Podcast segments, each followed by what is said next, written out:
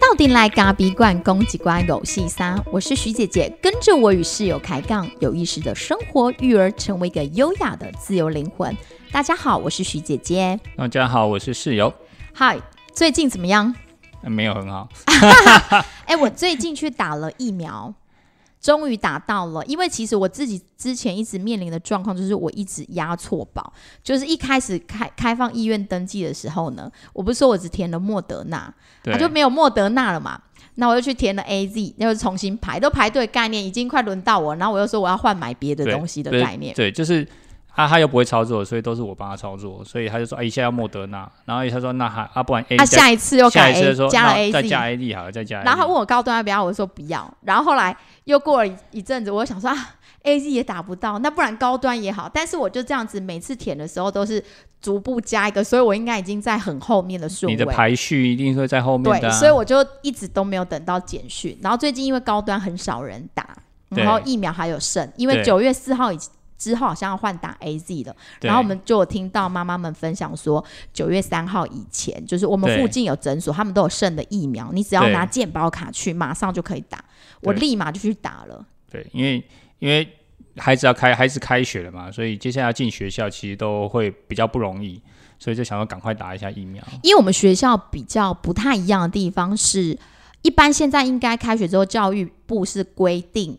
家长跟校外人士都不能进学校，但因为我们学校比较不同的地方，是因为我们有幼儿园的孩子，那他有一段路，所以幼儿园的孩子我们可能必须进校园。那我们学校还有一些自然日，就是每个礼拜三，对，会带，就是家长会帮忙出车，可能有些大一点的会去进滩，然后有一些会在就是陪同孩子去走那些学校附近的道路、大马路啊、道路等等，对。对，所以我们就会跟学校是很 close 的，所以之后如果我们要进学校，等于要快筛，全部都要快筛啊。对对，然后为了不要鼻孔一直被捅，对，所以诶不是被捅，是你自己捅你自己，没有人要捅你啊，所以你要自己捅，捅完之后呢，验过了之后你才能进去。对，但我总不能每天都捅一次吧？对，所以干脆打完打疫苗比较比较快。后来我就想说，有疫苗就好。虽然很多人可能会觉得说，高端的话，什么以后不能出国啊，或者是防护力啊，或者等等的。但是我觉得此时此刻，徐姐姐只需要一支疫苗，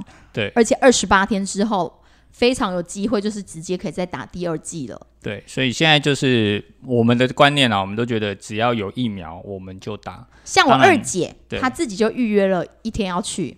结果他忽然那一天他又反悔了，他就说：“哎，不行，我以后要出国。”那跟出国没什么关系的，我觉得。对，因为就是当然现在的舆论是这样子说了，但是我觉得现在保身比较重要，跟出国你你都身体都保不了了，你出国要干嘛？你这一年也不可能出国，好吗？除非你有工作上需求，或是你真的有有亲人在国外，你真的需要去，不然我想现在基本上没有人无故只会因为。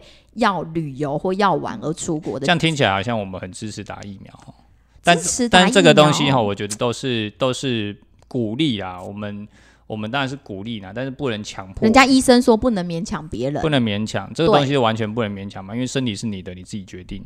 所以我们的观念是，只要有疫苗可以打，我们就打。而且我的想法是因为它跟公共安全有关，然后作为一个社会的一份子。我们有时候不能只想到自己，所以这时候一定得打疫苗的原因是这个。再就是我们身为我们是服务业的现场，我们会接触到非常多的人，所以我们还是先保护好自己，我们才能进而保护更多人嘛。所以至少这这至少我们自身这一关，我们要先把它防护防护起来。所以，我们店里的弟弟妹妹。当然，我们也会鼓励他，我们不能勉强他。但我们就说，哎，如果有的话，你愿意就是。你不能勉强，你会被告。对啊，所以我没有勉强他。我说，如果你们真的可以，那你也不排斥，那有疫苗就打，就这样。很简单，虽然现在有一些论述可能会觉得说，哦，打了疫苗会怎么样，反应变慢啊，什么伤害哪里又哪里的啊？不是啊，你要保身还是反应变慢？哎，我跟你讲，从小到大，大家疫苗都打够多了，不差这一根，好吗？所以我们是疫，我们是疫苗接种完全的年代。对，我们我们是属于，但是我们的下一代。对，确实是有很少打疫苗的，没错。我我们我就说过，我们家自己小宝的疫苗也欠很多。我也知道说那个疫苗打多了，可能髓鞘跟髓鞘之间的连接反应会变慢之类的。但那个东西就是在这个时候，你只能先摆在后面了。对啊，嗯这个东西也应该说它它。它当然就是你要先至少让自己身体的安全跟这个社会公共安全公共安全是它都被防护起来。这个流行病它不要再被传染开了，因为我们是社会的一份子，对啊，对不对啊？大家应该最关切的是我打完有没有什么反应？当然没反应啊。你知道这个人哦，壮的跟牛一样，打完疫苗呢，我、还可以谈天说地，然后还可以跟我去哎，洗没有，可是人家不是说像打 A Z 的话有反应才是年轻人，没有反应是老人。那你是应该是老人啊。不是，那因为那是 A Z 啦，因为他们用的东西里面其实是不一样的啦对。因为高端，我大部分身边的朋友问了，其实大部分人都没有太激烈的，就是没有那种什么高烧一天两天，倒是都没有，就是顶等顶多就是打针的地方，平常打针的地方，哎，稍微一点点酸痛感。我本来想要借机啊，就是装病，然后想说跟我室友啊，想说我有点疲累，打完疫苗。你给小 gay 皮，那根本就不可能。我看到我精神超好的，想说这像打疫苗的人嘛，他根本就没反应，然后吃也吃超好的，然后哎、我们这个高端用的东西可能跟那些博虾赶快，所以对啊所以大家都没什么反应。对，所以他他是完全没什么反应啊。然后我就想说，好好，在要打了之前，我就收到我的简讯的嘛，就是他去打的时候，我就收到我的简讯，我可以预约 A Z 嘛，就是我的年纪年段也到，我排序也到了，所以我下礼拜就换我要去打 A Z 了。二十九岁以上，七月十九以前对对登记的，对对对，所以所以这一期就换我可以打得到。然后他就他就在那边很酸我说，我已经做好准备要照顾你两天的心理准备，我跟你讲，他打 A Z 肯定是那个代表我年轻，我体力好，我身体壮，对不对？是没错啦，是是这样没错，但是那是仅止于 A Z，、对啊，好跟别的，因为疫苗跟疫苗之间其实不港哎，所以是没有办法互相去做比较。的。但是我觉得不要想太多，只要把自己的身体、饮食均衡、对啦。睡眠充足，这样就好了。对啊，嗯，嗯，好，OK，哎、但是我们今天不是要聊疫苗呢，对啊，我我们们今天是聊我们的中秋礼盒，哦是，呃，中秋 中秋上次不是讲过了吗？怎么又来啊？不是中中秋，就是最近已经是强档了，然后这个配方真的很好喝，所以大家如果可以透过我们的网络平台电商就去下定，那不然你有我的私赖啦，或是有室友的私赖，你也可以或者是我们脸书的讯息，脸书也可以对对，全部都可以通定，都可以对了订得到。因为我觉得 podcast 的互动性其实就是比较低，所以如果大家对我们某某一集啊聊的内容等等有兴趣，其实你都可以直接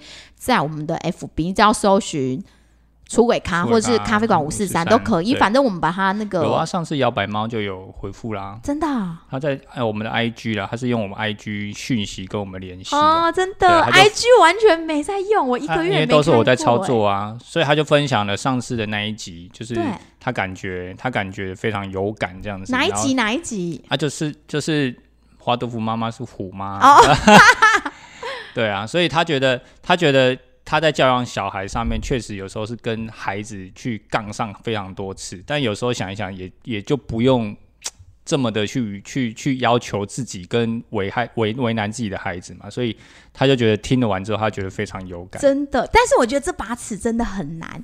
有时候你如果不断的放过自己，或是妥协孩子的时候，你又很怕说你其实是在纵容他。然后，因为有时候大家也会提到一点，就是如果你常常就是因为怕孩子不高兴迁怒他，尤其在他越大的时候，因为有些爸妈可能会想说，我手机不给他，他就生气。啊，然后他要吃那个，我不给他吃，他就生气。然后因为怕他生气而把那个东西给他，其实这真的是万万不可。对我，可是我觉得就是，我觉得每个孩父母都会有很为难的地方，或者是当下你必须要处理很多事情，你也不愿意给他，可是你正在忙，那你到底要给还是不给？所以这这把尺到底是应该怎么抓？所以人家常说会有一句话，就是说当父母容易吗？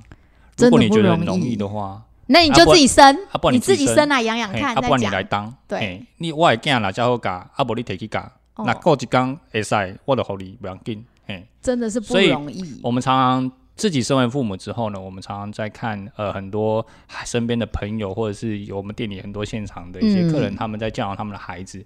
那有时候我我们基本上我们都是保持着一个真的是妈妈很辛苦，或是爸爸很辛苦的一个一个心态，就是说真的是辛苦了。我们从来不会去下指导期，或者说你应该怎么做，或给他对什么建议。也许人家教养的方式不符合你的期待，或是跟你不一样，可是我觉得就是尊重，我觉得就是尊重啦，然后尊重，嗯，不管他用什么样的方式，或者是怎么样的教养的手法，或者怎么样的态度会说话，我跟你讲，他都是他的爸妈，他也有很很为难的地方，他也是这样子一直在用心含辛茹苦的一直在带着他嘛。但是如果他真的很暴力，就是施打小孩，那你就可以赶快打哎哎，那当然这个这个当然 就是保护有对对对对，这个当然是有法律上的一些对对，但我觉得是在不伤就没有到家暴的那个等级的时候，我们只能尊重别人。我们就尊重别人这样子。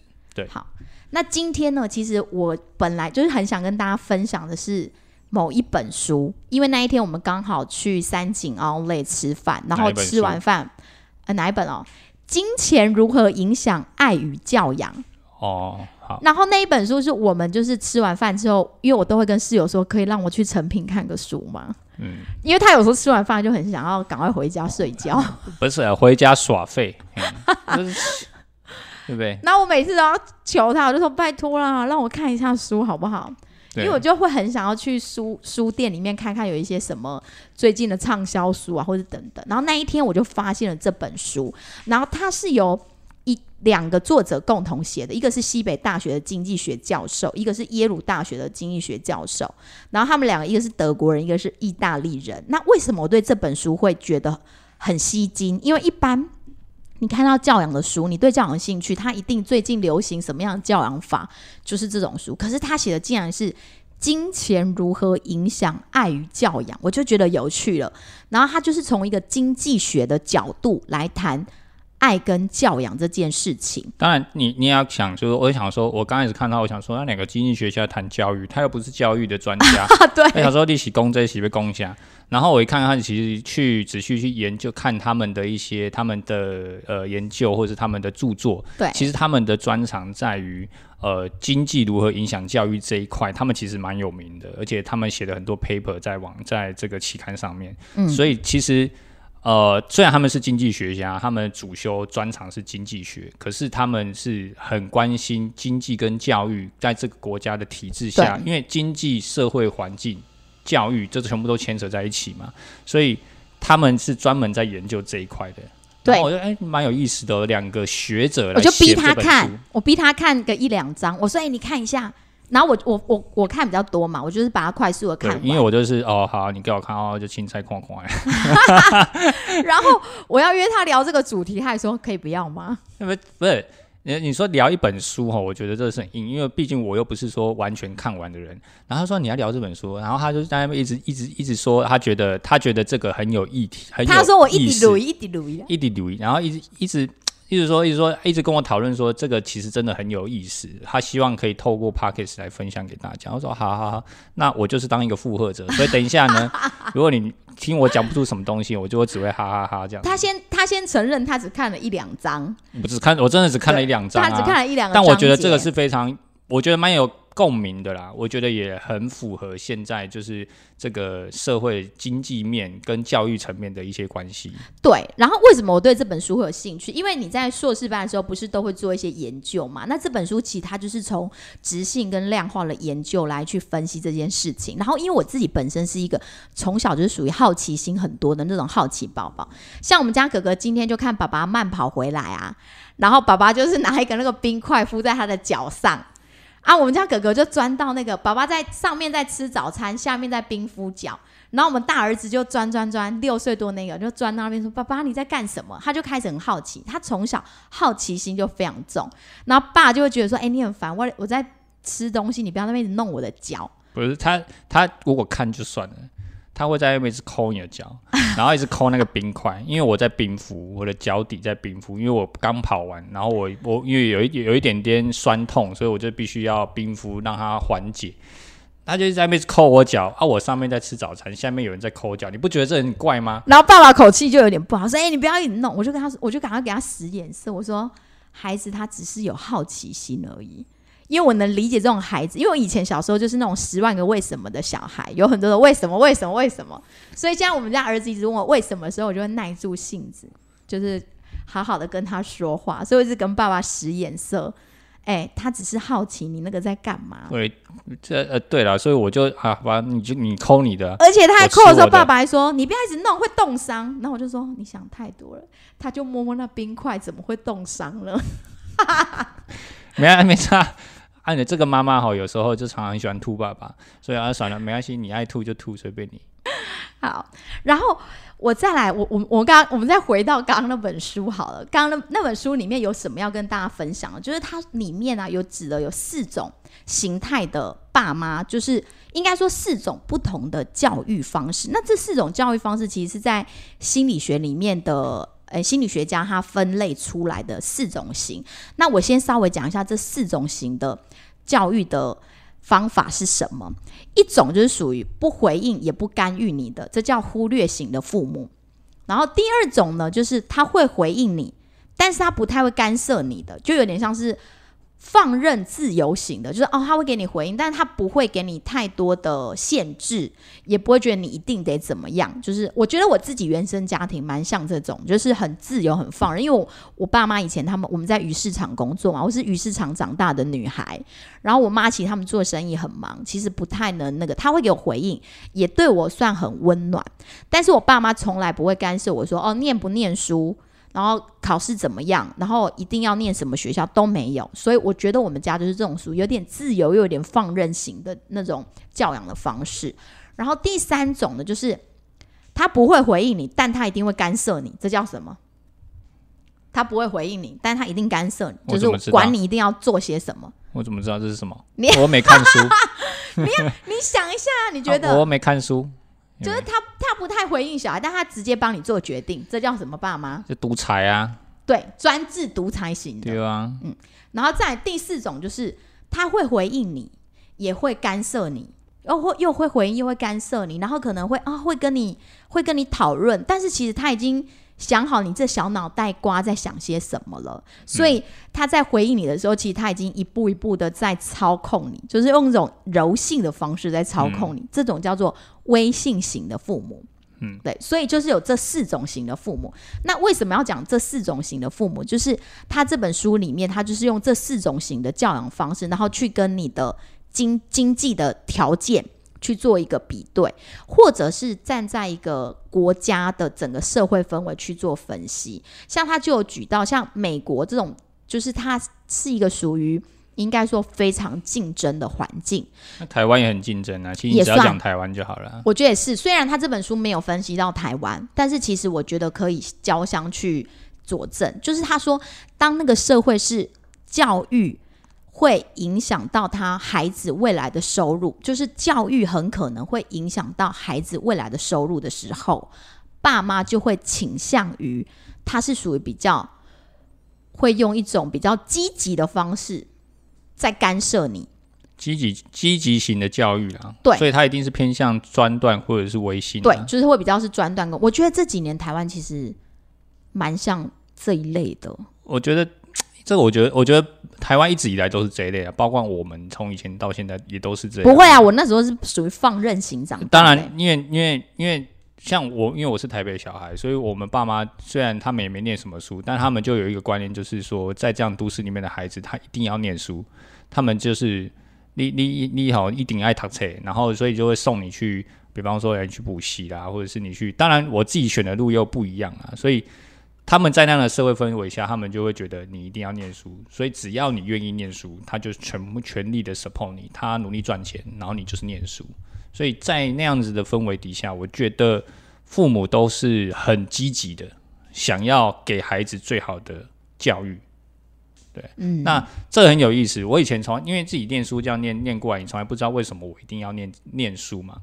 所以到了研究所之后，呃。一个一个演讲机机会，听到我们西上的教授，他就分享一段话，他说，在过去他的那个年代，他为什么很拼命念书？因为他的父母深信教育会翻转阶级，嗯，教育有可能会翻转，而且而且教育翻也是只可以翻转阶级的唯一的机会。他那时候分享之后，我想为什么？我就听了，我就觉得很讶异哦，原来。阶级这件事跟教育，它其实有息息相关的，而且最有可能翻转阶级的，只有透过教育哦。所以大家都很拼的命嘛，就是说，呃，我希望我的孩子可以变得更好，至少不要像我这样子。以前爸妈不会都常说嘛，就是说，呃，你你你爱领金塔车卖球啊呢，做钢啊，或者或者是做做几斗啊呢，绝对不要像我这样子，没有念书，然后没有没有竞争力。所以那样子的氛围底下，大家都会希望自己的孩子努力的去。去念，然后你能念到多少，你念到多高就尽量念。好，所以对我而言，我觉得虽然我后我后来是选择，因为我是运动员嘛，所以我就选择体育这条路，但是我从来没有放弃念书这件事情。就是在学校的学习这件事情，也是受我父母非常非常深的。所以你父母也是属于蛮积极在干预的。诶，对，很积极的在干预，很积极在培养啊。应该说，我们的念书习惯从来不是自己天生的。我爸妈他们也没真的没有念什么书。他我妈妈国中毕业，我爸爸国小毕业。你干嘛把你爸妈学历讲？可是我觉得这很现实，这就是这就是这样子啊。没有，我怕你这样子，人家不知道愿不愿意。哎，嗯，好，那我觉得，我觉得他们都已经这个年纪了，他也不是黑了你，你到告到底告诉我，对不对？到底要不要说我的学历，对不对？所以在那年代下，就是很现实。妈，爸爸国小毕业，妈妈国中毕业，他会希望你自己的自己的孩子。所以我妈妈从小就是陪我念书，怎么陪？考试的，因为国小不是都要考试嘛？月考嘛，每个月考，哎，每每学期要考个三次嘛。所以当每次，哎，他要考试或者是考前一个月或者是半个月的时候，他就开始每天晚上陪我。去复习我这一个段时间所念的东西，所以你妈其实蛮用心的，因为她有，我觉得那个年代他们相信教育能够反转阶级，对，所以这就呼应了这个作者他所讲的，他指到就是他指出就是贫富差距很大，像是美国这样的地方，他们就会很多所谓现在的直升机型的父母，他会很很积极的干预，就是哎一定要，或者像台湾的私校，有没有私校很风行的地方？因为他相信台中啊。对，呃，台中特别对，那但是你可以知道说，哎，他们很积极的干在干预孩子的教养的这件事情，是因为他们相信可以去反转阶级。那如果相对像，呃，他直到像瑞典这种国家，就是他们的贫富不均其实没有那么严重，所以他们的教养方式其实会比较偏向于是比较被动一点点的，就是不会去干预那么多。然后还有一种社会底下不太会干预，就是。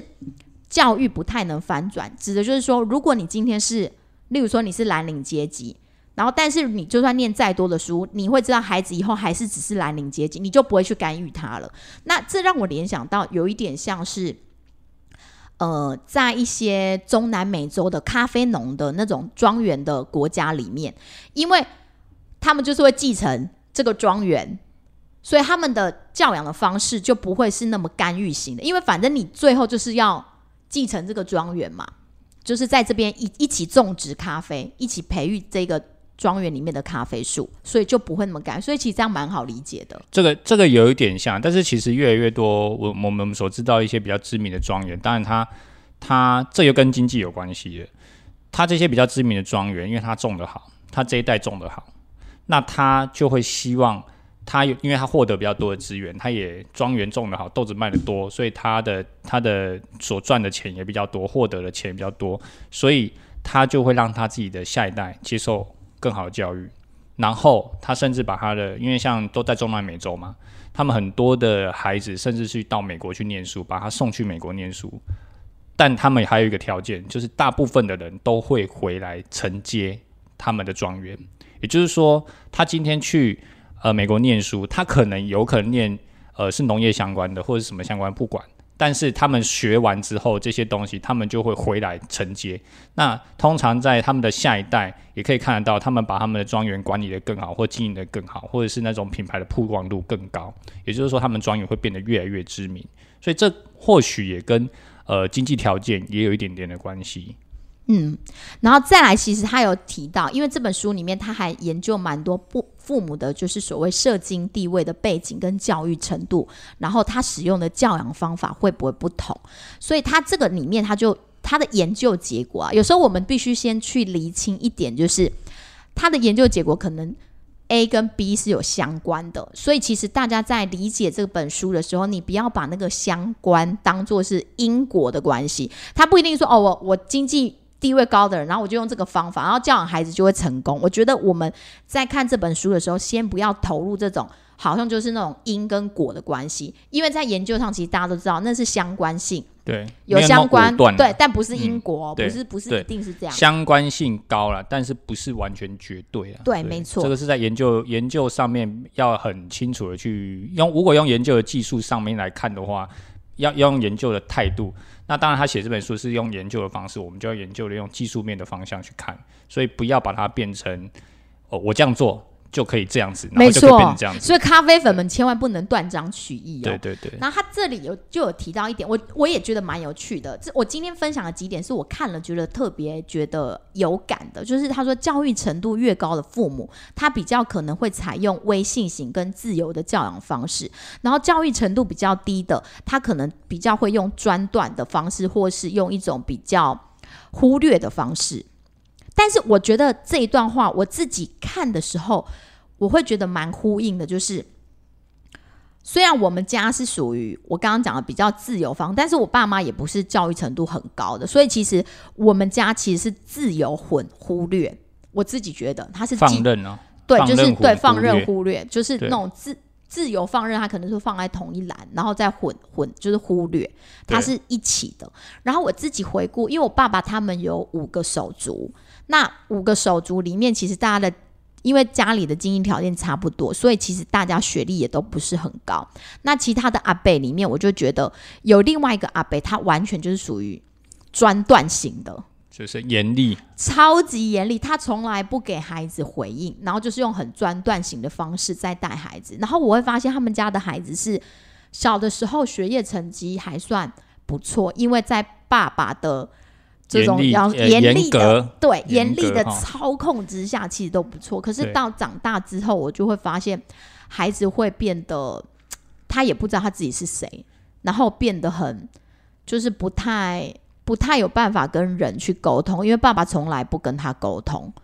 对，所以我那些堂哥堂姐，他最常看到我们家的方式，他就会说，他们家的小孩其实很羡慕我们家的小孩，因为他觉得我爸妈就是跟我们互动的方式都会。愿意听我们说，而不是只用用骂的，或是用那种很专断的方式。然后他们真的是从小就是被打骂到大的，比较专断啊。对，但是我指的并不是说打骂不好，我只是说，哎，就是我爸爸跟阿北他们其实都是差不多这样的教育的，应该说教育程度都不是很高，然后使用的教育方法就大概是这几种，然后长出来的孩子就是。但是我这是我自己的想法哦，我觉得可能也有人家是专端，但是长出来很好的哦，嗯，对。但是我觉得，呃，这又回顾到亲子互动啊，我觉得这跟亲子互动上有一点蛮蛮相关的，就是说，呃，你你如果是一个很专断的父亲，或者是很专断的母父母，那你跟你的孩子的互动性一定通常都会比较低啊，因为基本上你不太回应他，基本上就是我说什么你就做什么，对不对？就是说。呃，我叫你做就做，你不要问那么多。你根本不给他回应，你也不告诉他为什么，你也不引导他，那你只是叫他做，然后他就要听你的。其实孩子很多的问号，当然久而久之，他就会跟你越来越疏远嘛。这其实很很可以看到，如果这这这个其实，在呃，我们可以谈我自己的家里，其实我我爸爸是属于比较偏专断型的，当然他很多的教育决策的方向，基本上是我妈在决策了。但是其实他自己的个人风格，受他原生家庭再带到他，再带到我的身上的我们身上的时候，其实他是比较偏转断性的。所以，我有时候我跟我爸的关系，我们会觉得处于一个比较既熟悉又陌生，但同时又不能失去亲密的那种感觉。所以，人家都会说，哈，就是爸爸跟儿子永远都有一道墙。所以我现在在带我的儿子的时候，我常常在思考这个问题。真的是这样吗？我能不能够教育出我的孩子，在他生命遇到很困难的时候，他还愿意来回来跟我讲话？这就是我现在会面对我两个儿子，我不太喜欢用直接用很权威的方式，一直去就是呵斥他呢，或者是骂他。但但原生家庭的流还是一定会在我身上，有时候我会忍不住。所以这时候你的另一半就很重要，像徐姐，她就一直在那边给我塞把心。对，我就赶快给她暗示，我就想说摸一下你脚底的冰块不会冻伤。还还卖个体啊，老对不对？对，然后因为他刚刚提到就是那个专断型的，然后还有他的研究还要指出一点，在你未来的社会如果是一个高高度职业流动的，因为每一个世代其实是不太一样，可是你会发现我们现在这个世代，就是之前不是有研究说出嘛，就是未来孩子的工作有六成的工作是你现在根本看不到的，嗯，那我们就可以推断，这就叫做高度职业流动，因为你会想说下一个世代，你根本不知道他们需要。他们的工作形态是什么，或者他们未来会从事的工作是什么。那在这样的一个高度职业流动的社会里，小孩的独立探索世界的能力就变得很重要。很重要的时候，在这个世代里，大部分的人会重重视的是孩子的独立思考、独立性跟创意力，他就比较不会去教出那种，他就不会用专断的方式要孩子去服从。对，服从有点像军人哦。哎、所以现在从军的人很少，你不觉得吗？因为在这个时代里，很少人教，就是很少人的教育方式是说你要绝对的服从。这这，我觉得这是时代的严格啦，就是说不太一样啊。所以早期是就是兵役的问题，本来就是一个很很很大的议题啊，这我们这边也没办法谈。但是就我自己当兵的自己的经验来看，我们就谈服从啦，就是意思是说服从性，在你教养你你，不然你应该回归到你自己，你以前的教养方式。爸妈会不会要求你要服从？那你现在会不会去要求你的孩子要服从这件事情？我觉得我觉得服从重不重要？我觉得他要理解，嗯然后再去再去再去认同。我不会说他是一定要完全服从，服从有点像是今天呃我说了算。像我以前当运动教练，我叫你我叫你动就动啊，你现在不动是怎么样，对不对？所以你你在运动训练的过程当中，教练的话就是圣旨，所以你就是一定要服从嘛。就是不管今天他要求你做任何你做不到的事情，就算再做不到，你也要尝试的去做到，这叫服从。可是今天教育小孩不一样啊，你又不是在在在训练一只狗，或者是去训练一个什么样的一个状态下，你是他是孩子诶，所以你应该要让他认同，而且让他知道说为什么他必须得这样做，然后他很自己从内而外的去做这件事，那个就那个就不不见得是服从了，那就是他自己已经诶已经可以去做这件事，所以我反而认为他能不能够理解，能不能够认同才是最重要的。对，你看，所以不一样，不同的社会的，应该说不同社会的发展底下，教养方法不同。为什么我对这本书有兴趣？就是因为我觉得，为什么现在的人的教养方式都要偏向于让孩子有创造力、有独立性，而不是只叫他要发愤图强，或者是要服从。然后，因为这个问题一直在我心中是一个问号。那当看到这本书，它从一个比较过去历史的脉络。来写，还有各个国家不同的呃不同的应该说不同的发展程度，那不同的贫富不均的状态下来谈教养这件事的时候，我就觉得我好像在这当中稍微理出了一个头绪。不敢说它一定是一个绝对的答案，但是你就理出了一个头绪，说哦，原来在这样的社会脉络底下，我们才会用这样的方式在教养我们的孩子。所以当然他也提到了，所以这是一个全球化的趋势。很多的国家调查都已经发现，认同体罚等高压式方式管教孩子的方法是越来越少人在使用，那就是跟整个所以台湾其实也慢慢人、慢慢的去往这个方向走嘛。对所以近近几年都强调所谓的基本上是零体罚，零体罚。而且甚至是霸凌的状态是绝对不能出现的嘛。所以这这这这这些东西，其实不管是霸凌，有些人你会觉得说是哎、同才之间的霸凌，其实老师也会霸凌啊，你跟他这样讲话也是霸凌啊。而且你以前你可能会觉得说，哎，为什么就不体罚？我们以前不就是这样被打上来的吗所以？我们以前对啊，以前要理头发啊什么的，不不理头发就被打啊、怎么能够 就是解除法禁？怎么能够不穿制服？我们不就是这样上来吗？对，可是跟我说，我觉得时代的演变，慢慢的很多的一些观念，我们必须要去改正，就是你你应该被导正。我觉得不能说导正呢、是导正好像原本是错误的，但那也不见得是错，它只是在那个社会底下的一个方法。那因为现在的社会方式，可能就是他用这种专断的方式，其实不太符合的，不太符合能他训应该说他训练出来的孩子跟培养出来的人，可能会不符合未来他在社会上立足的条件。可是未来到底需要什么样的孩子？就是说，六成的工作是你现在看不到的嘛？对，所以你根本不知道，你就不用期待嘛。所以你就不能叫他只是服从啊。对他如果只是服从，你是叫他服从谁啊？对，所以现在都蛮强调所谓的你有没有独立思考的能力、独立解决问题的能力，然后你的创造力跟想象力，你有没有去办法去天马行空的去呃去想很多的事情？对，所以这方面的一些思考力，在现在当代的一些教养的书或者是教养的方法来里面来说，其实都变得蛮重要的。但有一点，我就觉得蛮有趣的，就是说大家在强调过度强调，哎，你要独立思考能力哦，然后你要想象力哦，这时候跟所谓的界限又有一点点相模糊了。也就是说，那我是不是把孩子哦，他要玩，他要怎么样玩，我就让他去玩；哦，他要怎么样去想，我就让他怎么样去想。所以这个时候，我们做父母的，我们应该要有什么样的角度来？我问你啊，就是说，我们可以什么样的角度来去、去、去跟孩子去做一个很好的一个界限？我觉得教养的方法每个人都不太一样，就是我我觉得我们能提供的方法，可能就是我们自己使用过，但是真正确实到说，哎，到底你应该用什么样的教养方法？我觉得那真的是因人而异。就是其实不太不太一定的，但是我觉得我还要再提到另外一点，我也觉得蛮有趣的。为什么教育程度高的父母他会用微信的方式在教养小孩？为什么？你知道为什么吗？你在？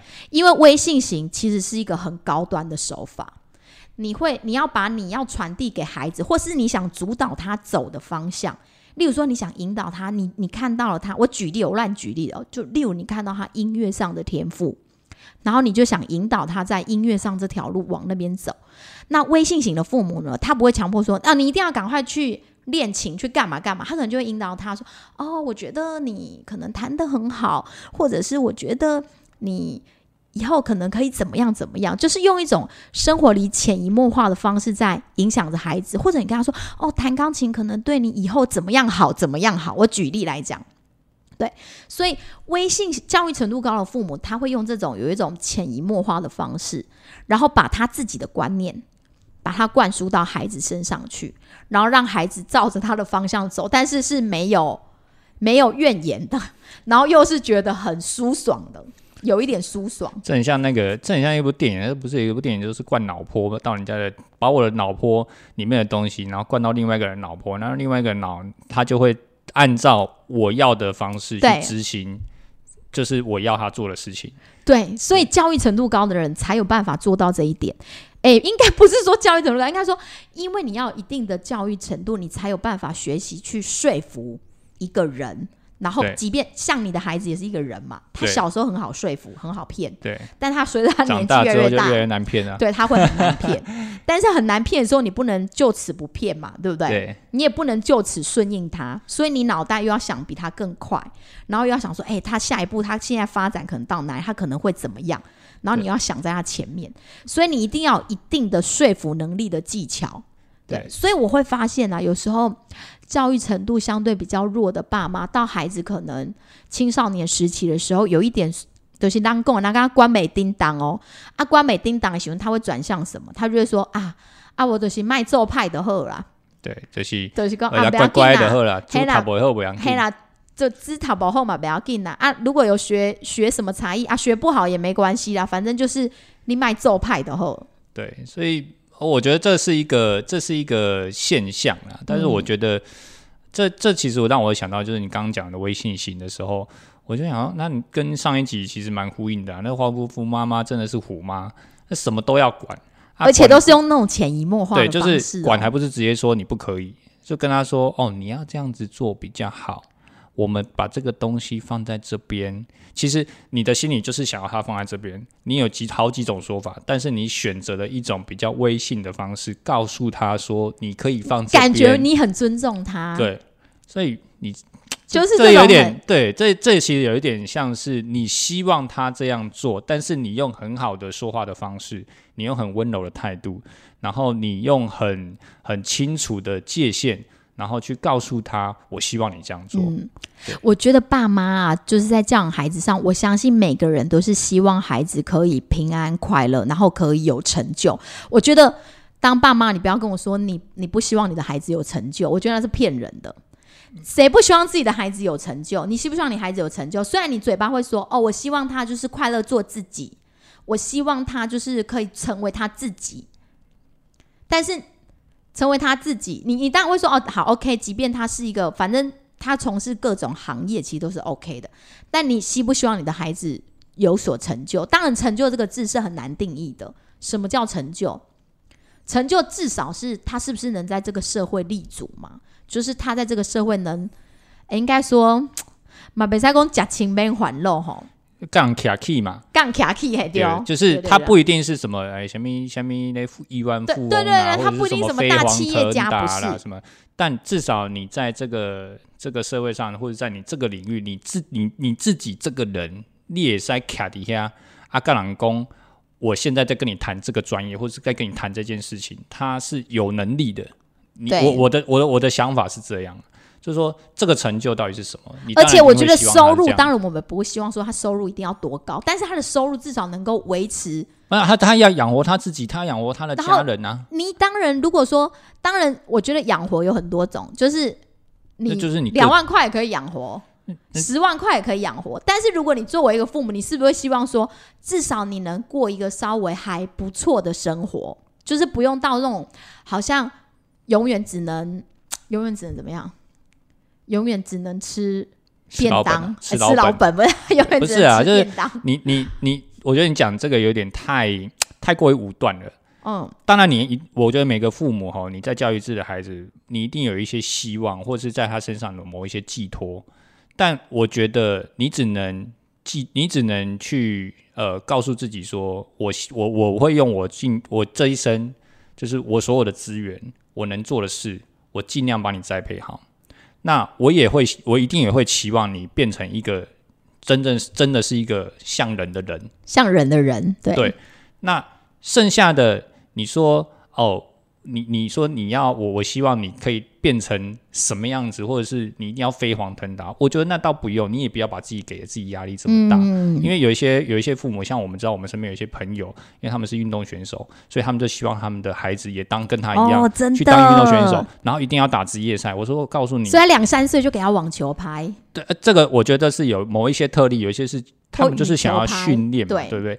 但是我我我跟你讲，千万不要忘了，很多的运动训练，尤其是爸爸训练自己的孩子的这种训练，到最后通常都是撕破脸，而且跟自己的跟自己的这些长辈的关系，跟父母亲的关系都不会很好。因为他从小就被压抑，他根本不喜欢这件事情，只是因为我的环境在这里，那就是他爸妈教养方式可能是属于比较专断型的，就是他就是他他你他要干涉他，但是他不回应他，也不一定，因为他从小就培养他啊，你就是练啊，你就是练，你就是练，那就是亲子关系很重要。他要用这种微信的方式，对。但是这个时候，我觉得你有时候会忽略掉孩子他本身真正喜欢什么。他可说不定喜欢音乐啊，他根本不喜欢网球，或者是不喜欢什么样的运动，他根本不喜欢运动，他只喜欢把运动当做自己的兴趣，他根本不喜欢成为职业选手，或者是专业选手，或甚至是比奥运。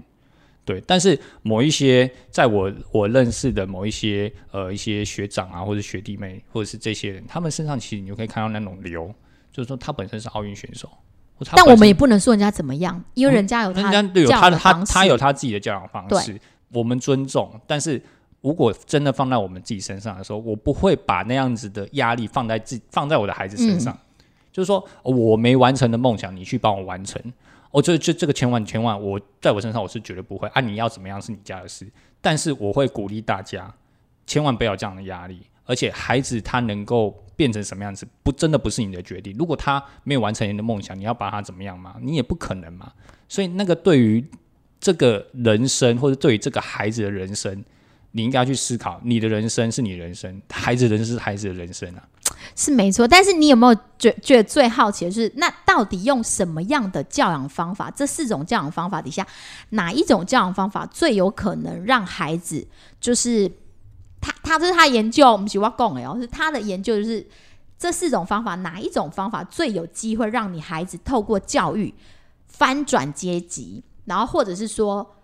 更上一层楼，就是更有成就。因为我觉得阶级不是只有上中下三层哦，还有很多。我觉得在社会的嗯阶层里面，这个阶层里面可能有五十层，甚至是一百层。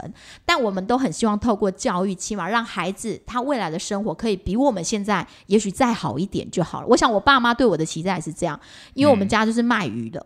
然后所以我爸妈就会觉得说啊，卖鱼就辛苦了，希望你会使。卖卖鱼卖白鱼，你就会使加读一 乖册，然后你册读得好，然后后盖去坐办公室，这是我爸妈对我的期待嘛？因为对大概咱拢要坐办公室对那个年代大人拢要坐办公室那，今麦坐办公室嘛是安尼尔，哎，就系今麦坐办公室嘛，啊，就是一定爱读大学，就是啊，哎你也要读册，你要加读一寡，爱读大学，后盖去坐办公室，结果大人拢读大学，啊啊嘛嘛大人拢坐办公室。办公室嘛无几个亏，嘿，对嘛，无无遐济课通互你坐，对，对所以最有趣的就是这样子。他的研究最后的结果，我觉得这也是大家最好奇。那我到底应该用什么样的教养方式，才有可能让孩子的阶级稍微稍稍的往，我不敢说爬多少层，就稍稍微的爬一点点，我跟你讲，一定是微信啊，改变。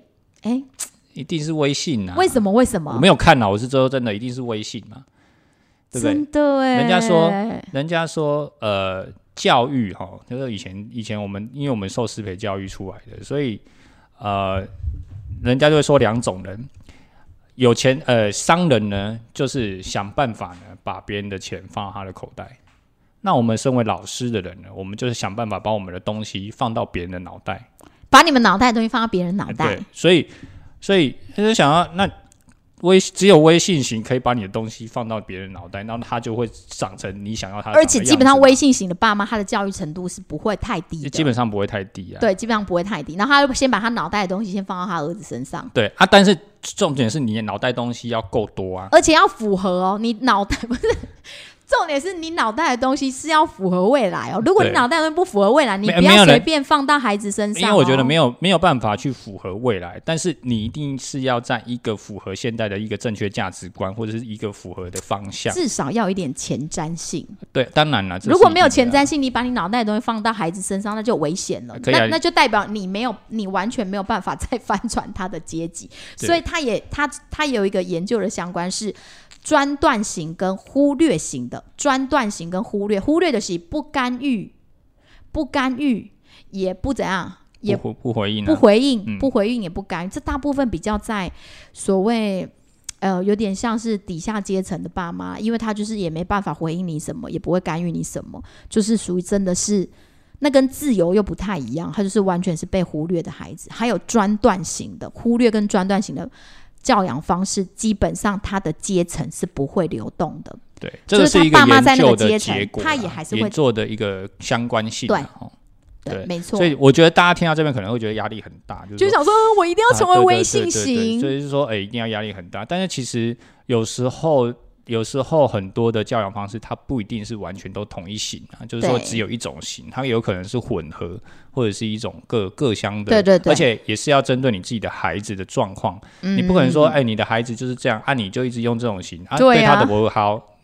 你你怎么可能去期待什么？所以我觉得你还是要针对你们家庭的一个氛围，然后你的孩子，你的状况，你的状况，然后你的孩子的状况，然后去选择最适合的一个教养方式。对啊，说不定说，哎、我们在十一住，哎、应该说我们在生活细节上，我可以走微信型，但是可能在某个部分，呃，例如说其他的部分，哎、我来举个例子哈，例如说啊，吃东西上你可以选择自由型，对啊，你可以稍微放那一点点啊，或者说，哎，当孩子生病了，你难道你还要专断吗？